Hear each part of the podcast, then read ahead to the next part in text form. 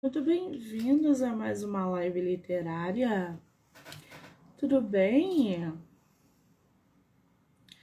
Estamos aí na última live dessa sexta-feira. A gente para hoje só volta segunda-feira. Pessoal que está entrando, sejam muito bem-vindos. Lembrando que todas as lives podem ser assistidas pelo canal do YouTube, Spotify, Anchor e Amazon Music, tá? Do livro Não Me Livro. Bom, a gente vai bater um papo agora com a escritora nacional Geisiana Campos. Ela que escreveu o livro Sonhos e Sacrifícios vai dizer como é que surgiu esse projeto, processo de escrita, entre outras coisas. Um, Para quem ainda não viu a live da visita à Igreja Barroca aqui no Rio de Janeiro, o vídeo tá gravado, a live tá gravada aqui no, no feed Monique MM18 e, claro, pelo canal do YouTube, Spotify, Anchor e Amazon Music. Do livro Não Me Livro. Nossa, a autora entrou. Ah, vamos bater papo.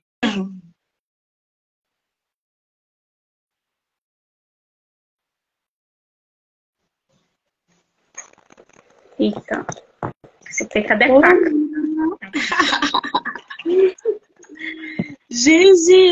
Querida, bem-vinda, tudo bem? Bem.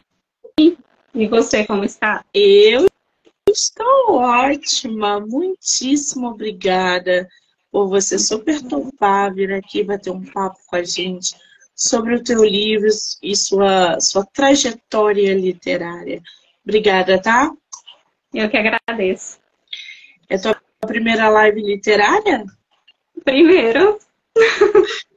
Que delícia. Tô aqui com a bochecha queimando. Que delícia! Você é de qual lugar do Brasil? Eu sou de Mineiros, Goiás, que fica bem no, no sudoeste goiano. Olha, de Goiás. Sou doida pra conhecer Goiás, gente. Muito lindo. Monique, o que tem lá? Não sei. Eu sei que Goiás é um lugar que eu quero conhecer.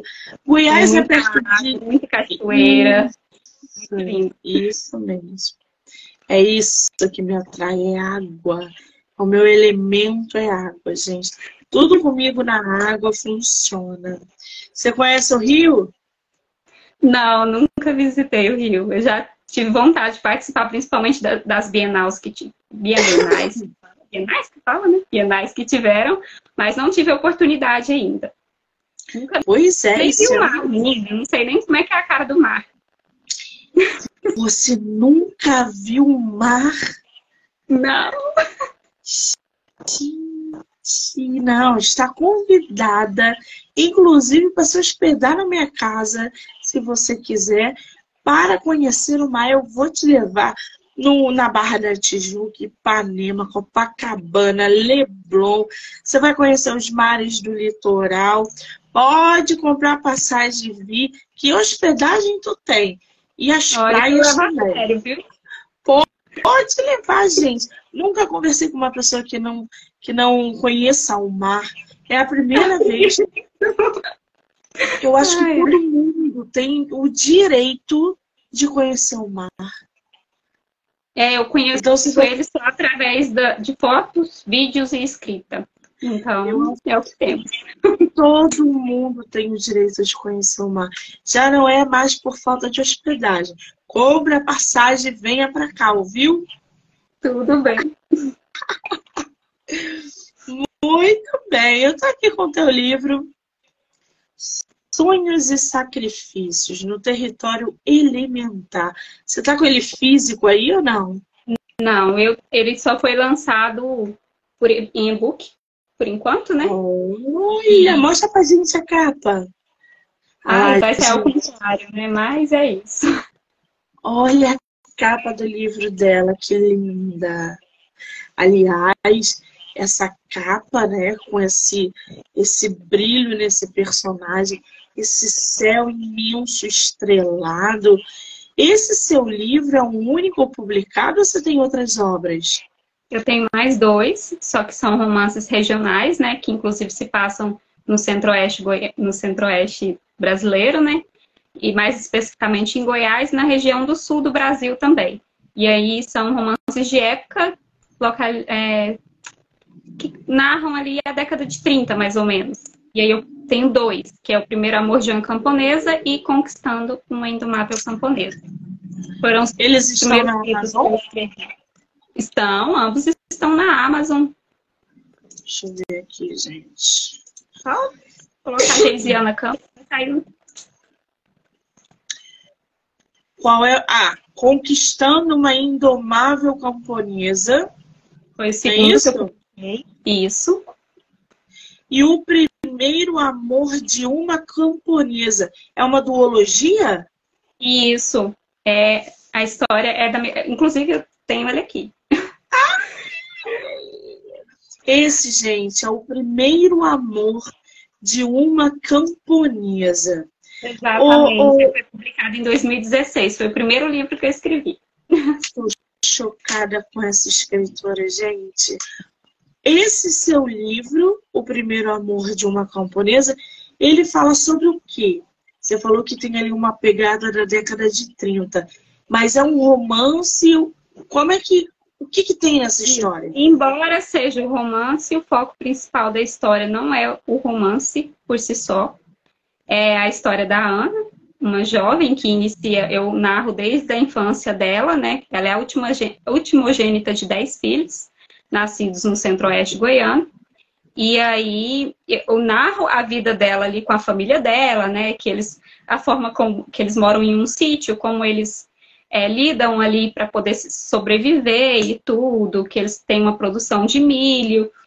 E aí ocorrem alguns fatos, não posso dar spoiler, mas ocorrem alguns fatos é, na infância dela que aí geram traumas nela e ela vai com, com o decorrer da história ela vai superar esses traumas, né? A finalidade é mais a superação desses traumas, é a gente abordar a respeito da violência contra a mulher também, da violência contra a mulher, da forma como a mulher era tratada naquela época também, um pouco a gente aborda dessa forma. E também o desenvolvimento do romance, né? Porque a, as leitoras de romance não perdoam, elas querem ver um romance.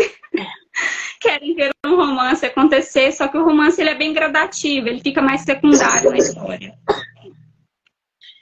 Muito bem. O primeiro amor de uma camponesa diz o seguinte: No sudoeste goiano vive a senhorita Ana Oliveira, uma camponesa marcada por um trauma, um ataque que sofreu anos atrás.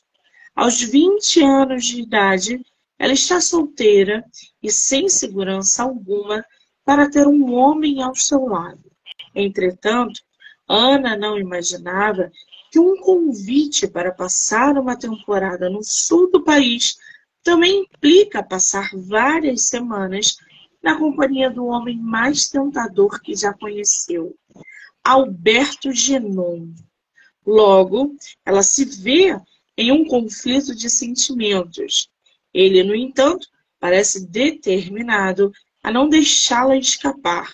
Em meio a tudo isso, há um mistério por trás do ataque que a, que a camponesa sofreu na adolescência.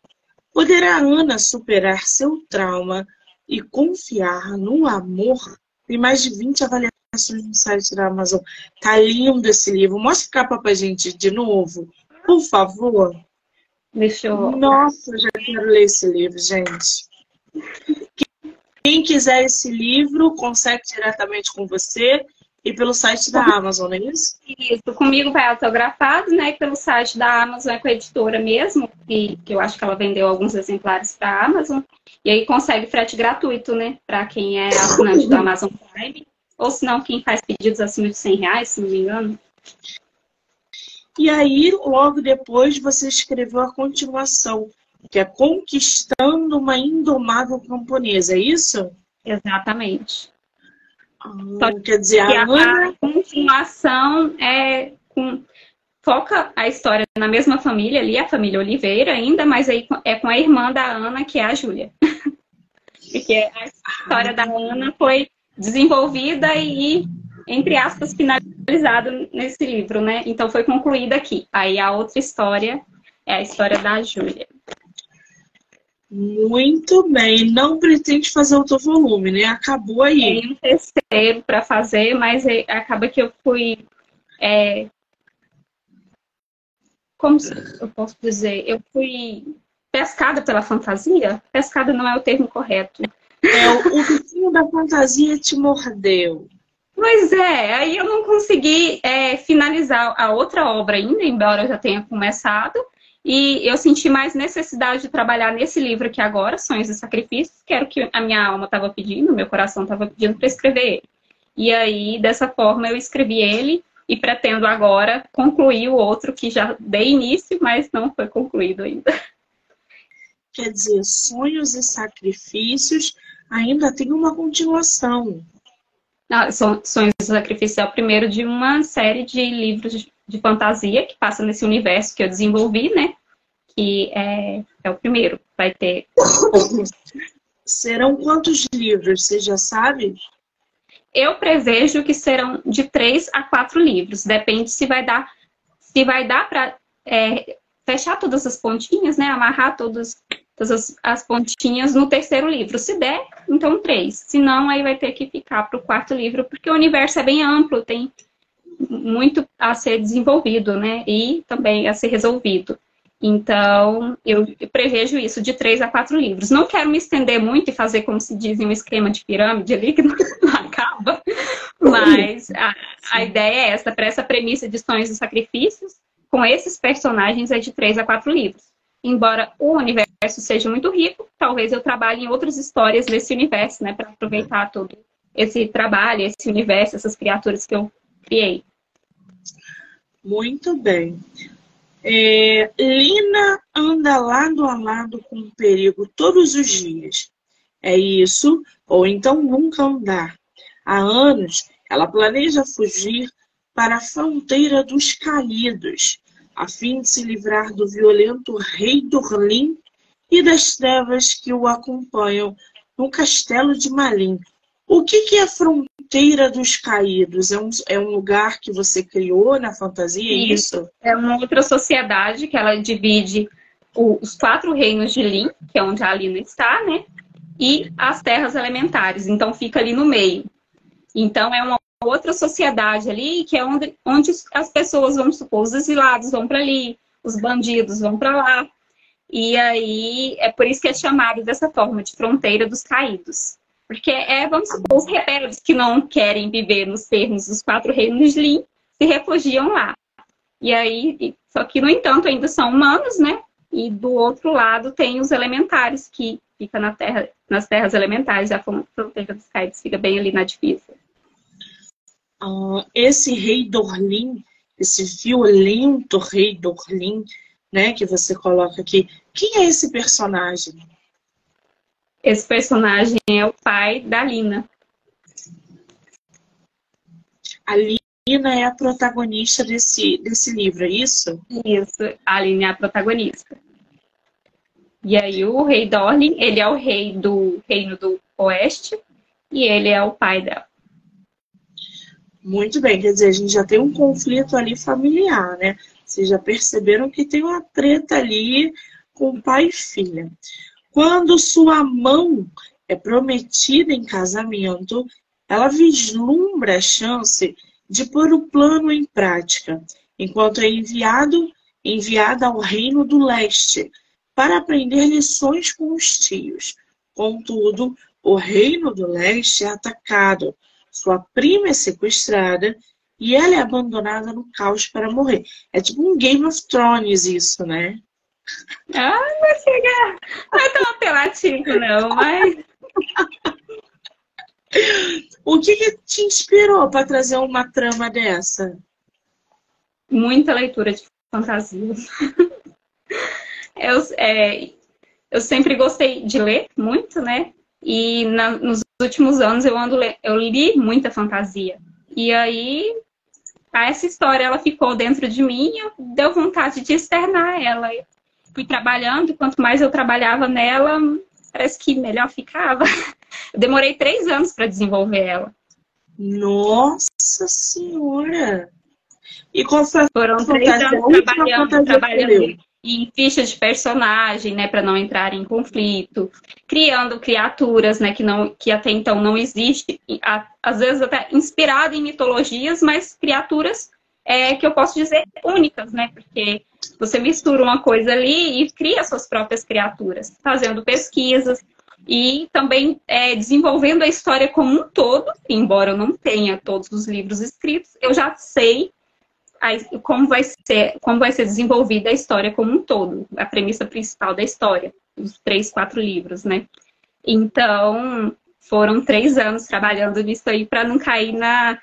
Eu tinha muito medo de escrever fantasia. Eu sempre tive vontade, mas eu tinha muito medo, porque você tem que criar do zero, né? Você tem que criar um universo do zero. E então eu, eu só me senti preparada para poder é, concluir essa história aqui agora. Que é quando eu falei assim, não, agora tá bom, agora deu, então é isso aqui. Mas eu tinha muita insegurança para escrever fantasia, medo das críticas também. Ah, mas isso tudo tá englobado, né, gente? O medo da crítica, é, o fato de será que eu vou conseguir levar é, a, a saga ou a trilogia, enfim, ou a série do livro com a mesma qualidade do primeiro. Isso tudo é normal, isso roda a cabeça de escritor mesmo. Você estava falando ainda há pouco que leu muita fantasia. E eu tô curiosa, qual foi a última fantasia que você leu? Qual foi a última fantasia que eu li? Foi o Cidade da Lua Crescente 2, né? Crescente 2 da Sarah J. Maas. Foi a última fantasia que eu li. Ah, tá aí, indicação de leitura. Continuando aqui com a sinopse. Sem outra alternativa, Lina recebe ajuda de um poderoso elementar. Um ser que dias antes ela julgara não passar de lenda contada em livros. Então, ele a leva ao país de Léo. É isso? Iel. Esse nome? Iel. Iel. Ao país de Iel, localizado além da fronteira dos caídos. Ou seja, a gente já tem mais um personagem aí. Quem é esse poderoso elementar? Ai, isso, eu vou dar spoiler? Não, não posso. Agora eu não posso. É um poderoso elementar, é uma peça fundamental para a história ali. Pra... A gente, pode, a gente pode saber pelo menos se eles vão se apaixonar? É spoiler também? É spoiler também, então não posso responder essa pergunta. Abstrai, então. Então vocês já estão vendo que tem um poderoso elementar, que é um ser que a autora também. Esse poderoso elementar, como é que foi a construção desse personagem? Você se baseou em alguma coisa para dar vida a ele e caminhar junto com a Lina? Como é que foi esse processo de construir os teus personagens ao longo da narrativa? Ah, nossa, que pergunta complicada. Então, esse, os, os, elementares, eu criei eles já tem um tempo, né? Como eu falei que já tem três anos que eu estou trabalhando nessa história. E eles são uma outra raça. E eu sempre fui fascinada pelos elementos da natureza. Então, eu, eu pesquisei mitologias e tudo. Inclusive, eu me deparei com os elementais, elementais que eles falam, né? Os elementais. São seres ali que conseguem, que, ou espíritos, tem tem uns que, depende da mitologia que você lê, que falam que são seres ou espíritos da natureza que é, coordenam a natureza ali, coordenam o elemento da terra, da água, do vento, do fogo. Então, eu pesquisei a respeito desses elementais, a princípio, para me poder é, trazer uma certa veracidade para essa nova raça que eu estava criando, que são os elementares. Não são os elementais, são elementares, que eles têm a aparência humanoide, né? via de regra, se você olhar para eles, você pode confundir eles com um humano. No entanto, eles têm essa capacidade de controlar os elementos da natureza. Então, nasce um elementar ali que controla o fogo, com a capacidade de controlar o fogo. Outro com a capacidade de controlar a água, a terra e o vento. Então, os elementares, são, eles controlam quatro elementos. Aí, e eles são separados por tribos ali na sociedade deles, né? Tem, cada um tem a sua tribo. Embora haja um chefe para todas as tribos, que tome conta de tudo, tem as tribos separadinhas ali no mapa e tudo. Eles... É mais ou menos isso. Eu vou te falar que escrever fantasia, cara, é, não é fácil, não. Não é fácil. Você não tem é. que ter muita imaginação, você tem que ter muita criatividade para criar coisas que só você consegue, porque não é, mesmo que, se, mesmo que você Pegue, por exemplo, ah, eu vou me basear nos gnomos. E é do gnomo que você cria algo que só você consegue. E escrever fantasia é surreal. Fora os nomes, né, gente? Os nomes de cidade, os nomes de reinos, os nomes de personagens. Cara, que loucura um que são. Até um castelo tem nome, né? Até um castelo tem nome. Os Como é rios, você dá o nome, o nome dos rios ali, tudinho, porque você está criando um mundo, uma sociedade, então tem que estar tá tudo nos conforme. Esse, esse, essa criação de nomes, por exemplo, para os teus personagens. Rei Dorlin. Da onde surgiu o Rei Dorlin? Lina. A Lina a gente até vê, né, Lina gente? É, comum, né? é. Ah, é a questão da, do nome da personagem ser mais comum, a, a pegada é essa, para facilitar a leitura do pessoal, é, por, dos leitores. Porque como é um nome curto e simples de ler, e o nome dela é citado várias vezes na história, então não pode ser um nome muito complexo, né? Sim. Então, a questão do nome dela, a escolha foi por conta de que eu acho que soa bonito, a palavra Lina, e é um nome que não vai trazer prejuízo para a leitura, porque ele é repetido várias vezes na história. Já com relação ao rei Dorlin, é, tem os reinos de Lin, né? Os reinos de Lin, que é os quatro reinos de Lin. Então, todos da família real, eles levam o um nome Lin. A Lina, na verdade, o nome dela é Lina Lin, só que é apelidada de Lina. Então, todos da família real dos quatro reinos, eles têm um acompanhamento Lin ali. Tem os deuses, os deuses Lin e Iel. É, é meio complicado de eu explicar agora. Mas aí, por conta desses deuses, todos os da, da família real levam o nome Lin ao final. Então, o Dorlin, ele tem um Lin por conta do, do, da, dessa questão, né? Que todos da família real têm esse acompanhamento de Lin no final. Da mesma forma, outros personagens, Amelin, Suzelin. Então, todos eles eu, eu, padronizei nessa questão aí, por conta que é uma regra da sociedade deles mesmo que eu criei. Muito bem. Não tem nada melhor do que a gente criar um mundo que a gente manda e desmanda, né? É. A ser o Deus da própria história, gente. Ai, é. eu adoro isso. Eu devo, você agora vai morrer. Não, você vem aqui e se relaciona com aquele. Você agora vai virar o vilão. Tem nada melhor do que a gente ser o Deus da nossa própria história. Apesar que os personagens ganham vida e passam a nos usar também como instrumento, né? Isso aconteceu com você? Eu falo que sim. Eu entendo que a história você pode até criá-la inicialmente, mas aí depois você vai escrevendo e é conforme vai fazendo sentido, é conforme a história, é como se a história estivesse no comando. A verdade sim. é essa. Eu sinto que a história está no comando. Eu ainda brinco com a minha irmã, eu não, mas eu não posso colocar isso, porque não vai, sentir, não vai fazer sentido, por mais que eu queira. Então, é, às vezes a gente fica com vontade de mudar uma coisa ou outra ali, mas não, não sente que é o correto. Parece que a história ela toma o seu curso e as peças vão se encaixando no decorrer da escrita. É muito lindo. É muito doido isso, gente. Porque a gente planeja um final, o personagem fala, não vai ser assim, não. Quem manda aqui sou eu. Aquele personagem que a gente nem dava confiança, às vezes ganha uma notoriedade na história. Que tu fala, ué, Da onde tu surgiu que você nem era para ser isso tudo e, e desabrochou? Quem escreve sabe dessa dinâmica. E é fantástico. Você também é Bom, é escritora? Sou é, e todos eles me perturbam. Aliás, eu tô com uma bruxa. Eu, uma, uma bruxa não.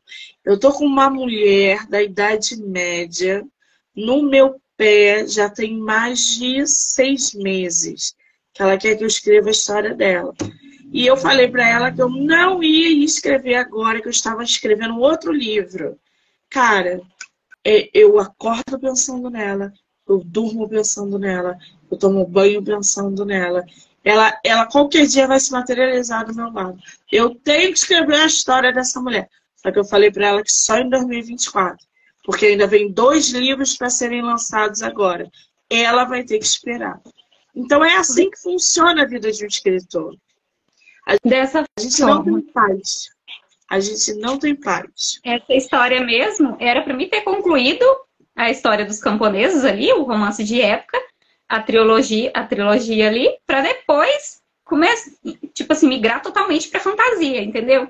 E aí a história não me deixou quieta, não me deixou em paz. E eu tive que finalizar ela antes da outra. Mas agora meus planos eu já falei, ó, eu vou finalizar a outra porque não, os fãs é, tem leitores, eu tenho que respeitar as leitoras, né? Então tem leitoras que me cobram, que elas gostaram, né, do, dos livros e elas, né, quando que sai o terceiro? E aí é injusto com elas. Por mais que eu esteja é, enraizada na fantasia ali, dominada pela fantasia, é injusto com elas deixar esse livro ficar é, prolongando a, a publicação desse livro. Então tem que voltar a trabalhar nele quanto antes. Pois é. Isso também é muito de responsabilidade, né? A gente tem uma baita responsabilidade na hora que a gente escreve, na hora que a gente produz um conteúdo, na hora que é, de ter pessoas que consomem o que a gente produz, isso é uma baita responsabilidade. Uhum. Um, continuando aqui na sinopse da nossa autora. Em um novo ambiente, ela tem como prioridade salvar sua prima das garras de quem a sequestrou. Mas para isso, terá que enfrentar os perigos sombrios que rondam o país de El, forjar alianças e firmar acordos com criaturas inimagináveis. Quer dizer, a Lina passa por um processo ali de transformação ao longo da história. A princípio, ela só era uma donzela que ia casar. E agora ela está tendo que forjar aliança, firmar acordo. Como é que foi esse teu processo de transformação da escritora, ou, ou da personagem de Eziane, porque você mostrar uma personagem pra gente no início e terminar a história com a mesma personagem totalmente diferente, como é que tu faz essa transição? Acaba que não foi totalmente diferente, porque a gente vê os indícios, né, é, o inconformismo dela no início da história, né? De não aguentar ficar naquele local, os sonhos que ela tem, ela quer é, ser a heroína da própria história. Então ela, ela afirma isso no começo do livro, né? Que ela não, ela não quer se limitar a ser refém de outro rei, ser esposa de outro rei, ser propriedade de outro rei, porque o pai dela é, já deu a mão dela em casamento, né? Então você vê essa revolta na personagem desde o começo, vê que ela está buscando algo mais, que ela sonha muito com algo melhor para si, por tudo que ela vive ali, né? eu imagino que qualquer pessoa que estivesse no lugar dela também é, pensaria parecido. Não igual, né? Porque cada um é, é, tem sua particularidade, mas parecido, porque quando. É... E aí, ela lia muito. A Alina, ela, ela se refugia, refugia nos livros, que é o que ela tem ali para passar o tempo com a vida que ela tem. E ela lia muitas histórias de aventura. E ela tinha muita vontade de viver a própria aventura. Mas quando ela vai viver a própria aventura de uma forma obrigada, praticamente, né? Coitada, a escritora é nada, né? quando ela vai viver a aventura de forma obrigada, por conta de algumas tragédias e vários conflitos que ocorrem no decorrer da história, aí ela sofre. Porque não era como ela imaginava, não era como ela é, lia nos livros, né? e está muito além. Mas mesmo assim, ela é uma personagem muito forte, no meu ponto de vista. É, dependendo do personagem, não teria é, a garra que ela teve, por conta dos propósitos também, porque ela tinha um propósito, né? Então, devido a isso, ela foi seguindo o curso, né? Foi fazendo o que era necessário para poder é, almejar o objetivo final dela, pelo menos para o arco dessa história aqui, né, do desenvolvimento desse primeiro livro. Então, ela sofreu muito no decorrer, vai sofrer muito, mas. É, e se transformar também, né? Porque ela acaba que, igual você falou, no começo era uma donzela, e aí ela sai da zona de conforto. Por mais que ela queria sair, sempre teve vontade de sair, planejava para sair, não é o que ela imaginava, né? Então, ela sai da zona de conforto e é onde ocorre o crescimento dela. Para poder ser quem ela é no final do livro. Pois é, isso é muito interessante acompanhar esse processo de mudança da personagem ou do personagem e como a, a escritora tem esse manuseio, essa habilidade de não entediar os leitores com essa transformação. Porque se tu pega a personagem no início, termina o livro do mesmo jeito que ela começou, principalmente numa fantasia, os leitores não vão querer ler o segundo volume. De então, de forma nenhuma, a gente fala isso como leitora, como escritora, que a gente percebe, né? Então, essa, essa constante mudança, ela tem que existir sim. E ser bem desenvolvida talvez seja um dos maiores segredos numa história de fantasia. Prepare-se para viajar com Lina e os Elementares nessa mágica e perigosa aventura, movida por amor e repleta de desafios. Classificação indicativa 16 anos, gente, tá? 16, não é 14. Agora, ô, ô Geisiane, você com três livros publicados digitalmente, todos muito bem avaliados que eu estou vendo aqui. Aliás, os sonhos e sacrifícios, deixa eu ver aqui. O pessoal está falando assim do livro dela. Uma fantasia maravilhosa que a autora descreve situações e cenários de forma emocionante.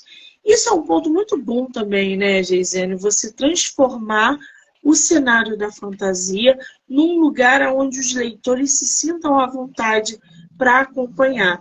A tua história, ela é, ela se passa num, passado, num futuro. Qual o tempo da tua história? Eu imagino que seja um tempo medieval, que seja mais voltado para o medieval, embora a sociedade eu que tenha criado, né? E às vezes um elemento ou outro, um, uma questão ou outra vai divergir de, da sociedade medieval, mas eu acho que ela é mais parecida com a, a época medieval. Hum, muito bem. Nos sentimos dentro da história, nos emocionamos, ficamos com raiva, o que é normal, a gente estava falando desse processo de amadurecimento, o que causa um misto ali de sentimento. Enfim, torcendo para que saia o próximo volume. Tem outras avaliações aqui de gente que não conseguiu parar de ler o livro da nossa autora e que já está ansiosa para o próximo livro. Esse próximo livro, que está todo mundo pedindo, todo mundo querendo, eu quero saber de previsão de lançamento. Não adianta enrolar suas leitoras. Vem alguma coisa aí esse ano, ano que vem? O ano que vem só se for no final do ano. Porque eu tenho esse outro para mim publicar e provavelmente eu vou publicar do final desse ano pro início do ano que vem, que vai ser o Apaixonado por uma Camponesa, que é o livro 3, né? Para mim encerrar essa questão de romance de época. Não que não seja legal, mas é porque eu estou é, eu me apaixonei pela fantasia mesmo e eu quero ficar naquele mundinho lá agora. Ai. Que delícia! Nasce aí agora... uma escritora de fantasia no território nacional, gente. Falo, te cortei, desculpa. Ai, agora o livro 2 de Sonhos e Sacrifícios, eu imagino que vai ser, a publicação dele vai ser lá para o final de 2024 ou início de 2025, não vou mentir, né? Porque a minha previsão é essa. Mas Muito porque bem. eu tenho esse outro para desenvolver e eu gosto de escrever com bastante calma, passar revisão e também gosto de receber uma, ter algumas leituras críticas, né? Eu passo para a leitura beta, para as leituras betas e aí eu tenho uma parceira aqui em casa que é minha irmã, que ela está ingressando no, mundo da escrita também e a gente troca muita teoria, muita ideia e às vezes ela fala, nossa, mas e se isso, aquilo, aquilo outro? Eu acabo pegando o estilo dela porque ela é muito inteligente. e aí, às vezes, ela enxergou uma coisa que eu não enxerguei ainda, que faz todo sentido para a história. Então, é, é, eu acho que faz parte do processo essa discussão sobre a história, criar teorias, ver se realmente vai fazer sentido. Então, para não cair em contradição também, né? Porque eu acho que tem que ser bem desenvolvido, tem que ser bem escrito e tem que fazer sentido a jornada também. Exatamente.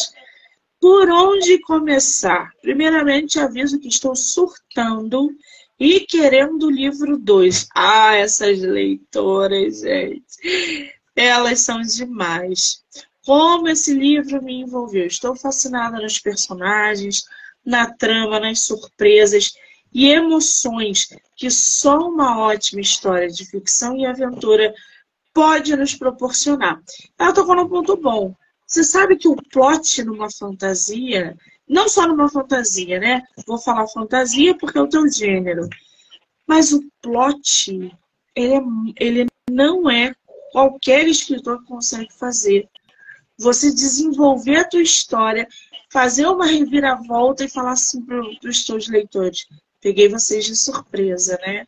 Agarrando eles. É, o e olha que a gente trabalha para isso, né? A gente pensa, como que eu vou enganar o leitor? Peraí. Exato. Deixa eu trabalhar desse, dessa forma que ele não vai desconfiar. E vai achar que é isso, mas é aquilo lá. E aí a hora que ele pega. Oh! é bom demais. É muito Trabalhar bom, como enganar o leitor. É, porque se ele souber já, já criar uma teoria que faz sentido do começo ao fim, pra que ler a história, né?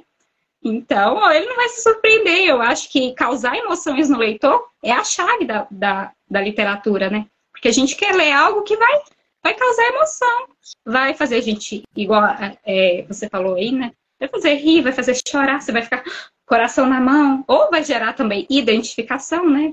Sim. Seja por conta dos defeitos, das qualidades do, dos personagens. Então, eu acho que o que torna uma, uma leitura é, proveitosa é essa questão de de você conseguir se enxergar em algum personagem, é, de você conseguir refletir com o personagem e também as emoções que você vai sentir lendo aquela história. Agora, existe algum segredo para causar um plot com aquele soco no estômago do, do leitor? Hum, eu não sei se existe um segredo. É claro que a gente pensa bastante sobre isso. É. Não sei, eu não sei se existe um segredo. Nunca parei para pensar assim. Eu estudo bastante, estudo bastante conforme eu vou desenvolvendo a, a, história ali. Eu acho que a questão é você não revelar. Você deixar pequenas pistas para não ficar uma coisa assim, não, do nada. No, do nada também não, não pode ser do nada, né? Do nada ela a, a história deu essa reviravolta. Não, não é do, do nada. Já tinham indícios, já tinham pistas se você colher no, no decorrer do caminho, você vai, vai entender. Eu acho que a questão é essa, é, é fazer, é conseguir esconder, né? Porque já está lá. Então você tem que conseguir esconder do leitor para depois revelar na hora que ele vai. Meu Deus! Você sabe que eu te fiz essa pergunta porque o plot. Eu escrevi o meu último livro agora, O Crime de Sarah Castro, ano passado, e aí dentro da narrativa tem alguns plots. E o plot do final foi o que enlouqueceu das minhas leitoras. E aí, cada escritor, né, eu vejo porque eu trabalho com vocês o tempo todo, tem uma técnica de desenvolver esse plot. Esse plot do final da minha história, ele não existia. Eu não ia fazer do jeito que, que eu tinha programado na hora que eu estava finalizando o último capítulo o plot aconteceu. O último plot, porque eu já tinha colocado dois na história. E, é, e, é um crime. A história é um crime. Então, o crime tem que envolver o leitor de um jeito que, se ele largar na metade, dane-se. Ele não vai é, é, é, ler mais nada seu, se ele não gostar. Então, o suspense tem que manter o leitor alerta o tempo todo. E aí, no final, eu falei, gente, é esse o plot que estava faltando. Eu reescrevi todo o capítulo para poder inserir o último plot, que é o plot final da história. Porque ele, então, veio, assim, ele veio depois, né?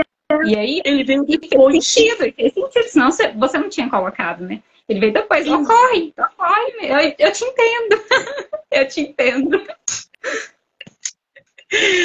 É muito doido isso, né, é muito gente? Louco. Agora, hoje Geisiane me fala uma coisa Conquistando uma, uma Indomável Camponesa está à venda no site da Amazon. Mas também tem o livro físico para quem quiser, né? O número, esse é o número 2. O número 1, um, que é o primeiro amor de uma camponesa, também está na Amazon com ótimas avaliações. Tem o físico, que está mais em conta do que o, o outro físico, acho que é por causa da editora também. Isso, foi e porque que... foi publicado pela Novo Século, esse, o seu Talentos da Literatura Brasileira, né? O primeiro amor de uma camponesa. Aí foram editoras diferentes, então... Ah, tá explicado. E você fez essa trajetória tanto na publicação independente agora, com Sonhos e Sacrifícios, e o Primeiro Amor de uma camponesa, essa duologia por editora. Qual é a tua opinião em relação à publicação, por exemplo, independente no Brasil, que a gente está vivendo hoje, cheio de internet, cheio de rede social, com inteligência artificial? Você acha que está mais fácil? Está mais difícil? Como é que está? Como é que você vê é, é, a publicação independente? Hoje em dia está mais fácil. Né? Não sei se já tinha. É, igual tem as plataformas de autopublicação, né? Que é o Clube dos Autores, Boca 2, Book 2, não sei como que fala, eu acho que é Book 2. Então, é, e eu acho que é o ICLEP também, que teve um professor meu que publicou pela ICLEP. É, então, foi muito fácil, entre aspas, é claro, tem que diagramar o livro direitinho, né? É, contratar um capista, deixar tudo certinho. Mas é, pensando na burocracia, que é certas editoras supor, cobrar 12, 15 mil de um autor, porque ela obriga ele, entre aspas, obriga, porque ele quer fechar o contrato, né? A ficar com 500 exemplares, vamos supor, para poder ter a primeira publicação, é, entre pagar 12 mil para uma editora para ter a primeira publicação e fazer uma autopublicação bem feita nessas plataformas que super ajuda, igual Conquistando a Indomável Camponesa, foi por autopublicação. Eu fiz pelo Clube dos Autores e eles mesmos cadastraram ele lá na Amazon, o físico, e chegou o físico para mim a edição mais lindinha, entendeu?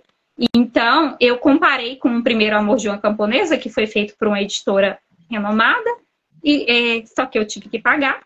E o Conquistando a Indomável Camponesa, que não foi feito pela editora, foi autopublicação. E aí eu pensei, gente, eu não vou fazer mais dessa forma, porque quando eu publiquei o primeiro Amor de uma Camponesa, eu tinha tanta vontade de publicar, tanta vontade, que eu aceitei todos os termos da editora. Hoje em dia, mesmo eu tendo pago pela publicação, eu não tenho direito de capa dele. E, e várias outras questões também que me chateou. E aí, já o Conquistando a Indomável Camponesa, eu tenho direito de capa, eu ganho pelos e-books que vende na Amazon, diferente do Primeiro Amor de uma Camponesa. E não só pela questão do, do da questão financeira, entendeu? Do lucro, mas também é questão de prestação de contas. É complicado. Algumas editoras não, não são bacanas para poder prestar contas é, falar como que está vendendo, ou às vezes na divulgação também, pega um pouquinho na divulgação ali, não sei, talvez porque você ah, inicialmente não é um autor tão conhecido, né? E aí ah, eles acabam dando preferência para divulgar melhor as obras estrangeiras do que as nacionais. Não sei se é porque você está ali ingressando no selo igual foi, esse selo Talentos da Literatura Brasileira que eu ingressei, né? Então eu acho, eu fiquei um pouco chateada com a dedicação deles, mas é, a autopublicação já é uma medida bem mais em conta, né? Que eles vão eles vão imprimir sob demanda, né? Inclusive o pessoal do Clube dos Autores, dos autores, numa pancada só, não sei se porque o livro ficou bom, ficou é, bonito, eles venderam vários exemplares e me pagaram de uma vez. Eles venderam para a Amazon e, e, e, me pagaram de uma vez, assim. E eu, eu acho que para o autor que sonha em, em, em, publicar sua obra, inicialmente não compensa pagar para uma editora, é claro, se quiser enviar para uma editora que não vai ser pago, ótimo. Agora, pagar, eu acho que não compensa, não. Compensa, talvez, investir em um capício, em um revisor, entendeu? Ou em um, ou outro orientador para poder fazer a autopublicação nessas plataformas digitais aí, que, igual a, a, o Clube dos Autores, Book 2, o ICLEP, que meu professor publicou, que é bem melhor. E eles pois vão é. ter mais autonomia. Contudo, tudo tem um pós e um contra, né? É, primeiro, a moja camponesa foi distribuído para o Brasil inteiro. E eu recebi mensagens, porque a editora distribuiu, né? É, seja em feiras, livrarias. Não, é, a, é esse aqui. Ah, da editora, sim. A, a Novo Século. E eu recebi mensagens do norte, do nordeste, é, de toda a região do Brasil, entendeu? De, de, autor, de leitores que compravam meu, meu livro e seja comprava em feiras, porque a editora vendeu para feiras, às vezes de uma forma mais econômica, né? Ou seja, porque comprou em alguma livraria. Não sei se ele chegou a, de fato estar em uma livraria. Mas eu sei que eu recebi mensagens do Brasil inteiro. Então tudo tem um pós e um contra na, no quesito de distribuição do livro, provavelmente uma editora vai ser melhor para distribuir, né? Agora, no quesito financeiro de publicação, né? Aí essas plataformas digitais ajudam muito para quem não tem condições de arcar com a publicação. Tudo tem seu lado positivo e seu lado negativo. Só basta aí vocês é, saberem qual é o perfil, né? Qual é o caminho a seguir. Uhum. Agora, uhum. onde que o pessoal consegue sonhos e sacrifícios, digital ou físico? Físico não tem, é só digital. Físico não tem. Físico, eu não publiquei ele físico porque ele está participando de um concurso da Amazon. Então, eu não posso publicar ele, ele físico tá tendo aquele ele, concurso que é, eu acho que é com a galera Record da Amazon e a Tag, é. né? É. Isso. É. E aí, como ele tá participando, até sair o resultado, eu não posso publicar ele físico. E aí, se saiu, se, se der certo, né? Vai que cola. se der certo, aí a, a, editora que vai publicar ele, né? Se não, aí eu vou ver qual que será o melhor caminho. Se eu vou encaminhar para alguma editora, ou se eu vou fazer a autopublicação do físico, que eu não, não me decidi ainda. Muito bem. Aguardando esse concurso aí. É o prêmio Kindle de literatura. Literatura, exatamente. É. Oitavo, né? O prêmio Kindle. É muito legal participar. É, bom, qual é o teu Instagram? O meu Instagram é arroba Campos. E o Instagram do livro, que eu criei uma fanpage, é arroba Sonhos e Sacrifícios. Muito bem. Você quer que eu te coloque como colaborador em qual Instagram? Pode ser no Geisiana Campos. Então, a gente, vou marcar a autora como colaboradora no Geisiana Campos. Vocês vão poder assistir pelo Instagram dela, pelo meu Instagram e, claro, pelo canal do YouTube, Spotify, Anchor e Amazon Music. Do livro Não Me Livro, tá? Muito bem. Geisiana, você sobreviveu à sua primeira entrevista literária. Como é que você tá sentindo? Fiquei nervosa, falei muito, não parava de falar, mas deu certo. Adorei! Eu super adorei conhecer você, os seus livros, acho de uma pegada sensacional, história de época, fantasia. Escreva, escreva sempre, escreva o tempo todo. Não, nem, não possa publicar, Monique, não posso publicar agora, não importa. Escreva. Né? Deixe suas histórias nascerem. A gente precisa de uma boa fantasia, de um bom romance e de boas tramas.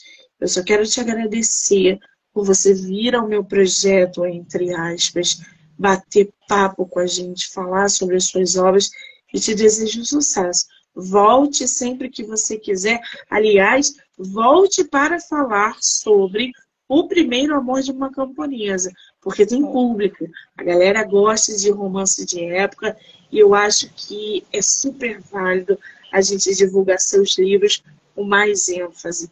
Então o podcast está aberto para você voltar sempre que você quiser. Obrigada, querida. Tudo bem, eu volto assim, assim que possível. Eu que agradeço o seu carinho, agradeço por ter é, topado aí fazer essa entrevista comigo. E eu tô nervosa de novo, para variar, mas. Mas é isso, muito obrigada. Sucesso para você também. Vou dar uma olhadinha nos seus livros depois. Eu gosto de livro de suspense, embora eu esteja meio que é, apaixonada pela fantasia, né? Mas eu gosto de livro de suspense. Eu não sei se você já leu Gelo, Gelo Negro, da Becca Patrick. Eu lembro que foi suspense do começo ao fim e eu me apaixonei por aquele livro. Comprei não. no Kindle, depois comprei físico. Qual é o nome? Gelo Negro. Não é fantasia, é suspense mesmo. É, um, é como se fosse meio que um romance policial com suspense. Deixa eu ver aqui. Gelo Negro. Isso. Becca Fitzpatrick. Isso. Gostei dessa capa, hein? Gostei. Ele é muito bom. Apaixonada por esse livro. Eu li, eu comprei ele no Kindle, é, pelo Kindle, isso, digital, formato digital. Depois comprei o físico. E não, tá, não me comprei. Tá caro não, gente. Não. Tá 25 e ele é reais. Eu acho ele muito instigante, eu devorei. Ih, já separei aqui, ótimo. O, o digital tá mais caro que o, que o físico aqui, gente. Acontece. Tem mais de 300 avaliações. Já vou separar aqui. Super gostei dessa dica. Obrigada, Geisiane.